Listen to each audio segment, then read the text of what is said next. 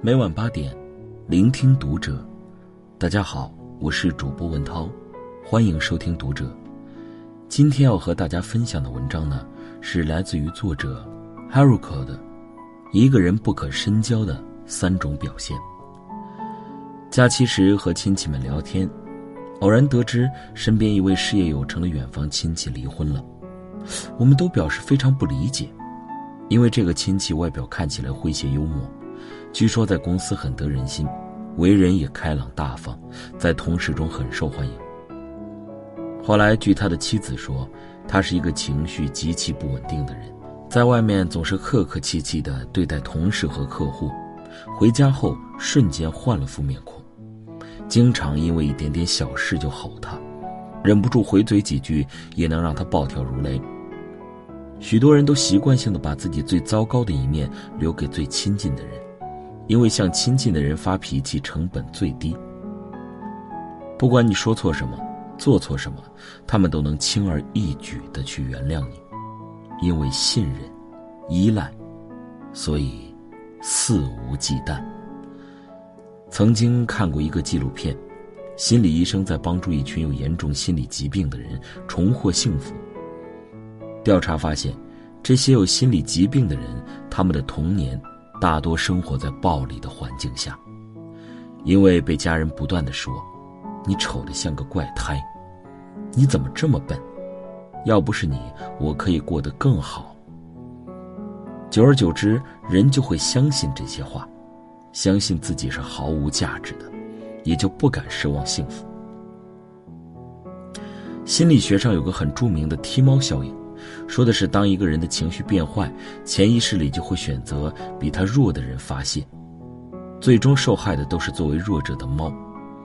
对家人的态度，最见一个人的本质。在最熟悉的人面前，人会褪下一切伪装，展现真实的自己。一个人连自己最亲近的人都不能温柔对待，又如何能够深交呢？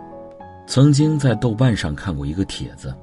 说是同寝室的两个学霸妹子，原本关系要好，后来却反目成仇。事情的起因是，学校有个海外交换生计划，但名额只有一个。两个学霸妹子能力相当，都有机会能入选。妹子 A 担心 B 抢了她的名额，所以跟她谎报了考试时间，导致 B 缺考，丢失了一次公平竞争的机会。后来两人反目成仇，不再往来。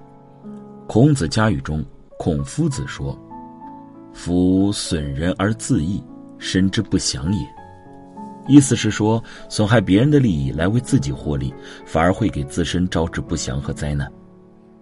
面临利益冲突时，一个人的反应能够体现出他的人品。香港首富李嘉诚曾经说过：“但凡在利益冲突面前不为所动、保持初心的人，往往内心豁达。”品行优良，做事肯为对方考虑，从不计较个人得失，这样的人才是可以深交的。网络红人凤姐在个人公共号里说过这么一件事：他在重庆读书时，曾在书店打工，当时书店里三个店员，他年纪最小。不但被老板克扣工资，另外两个店员还经常向老板诬告他干活偷懒、偷奸耍滑。两个人以为可以通过欺负凤姐来让老板不克扣他们的工资，然而老板一样克扣他们的工资，但是他们反过来更积极地向老板打凤姐的小报告。再后来，他自己开了微博和公众号，还是有一群人天天在微博和微信后台疯狂谩骂。生活中有很多这样的人，他们甚至跟你毫无关系，但是会在你面临困境时一起针对你，这是一种典型的落井下石行为。原因无他，就是因为他们需要一个弱者来满足自己的优越感。相反，请珍惜困境中还能拉你一把的朋友。晚清历史上红顶商人胡雪岩。家喻户晓，有一名商人在生意中惨败，需要大笔资金周转。为了救急，他主动上门，开出低价，想让胡雪岩收购自己的产业。胡雪岩给出正常的市场价来收购对方的产业。